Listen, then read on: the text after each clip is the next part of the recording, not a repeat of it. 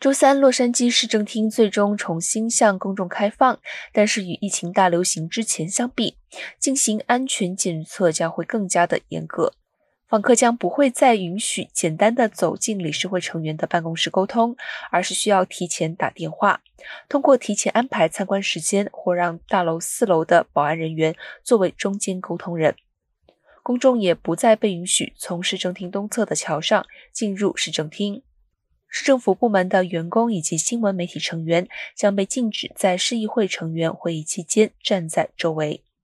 在接下来的几周中，新闻媒体成员需要申请市政厅的新闻通行证，获得由市政府颁发审核的通行证后，才能够进入大楼的部分地区。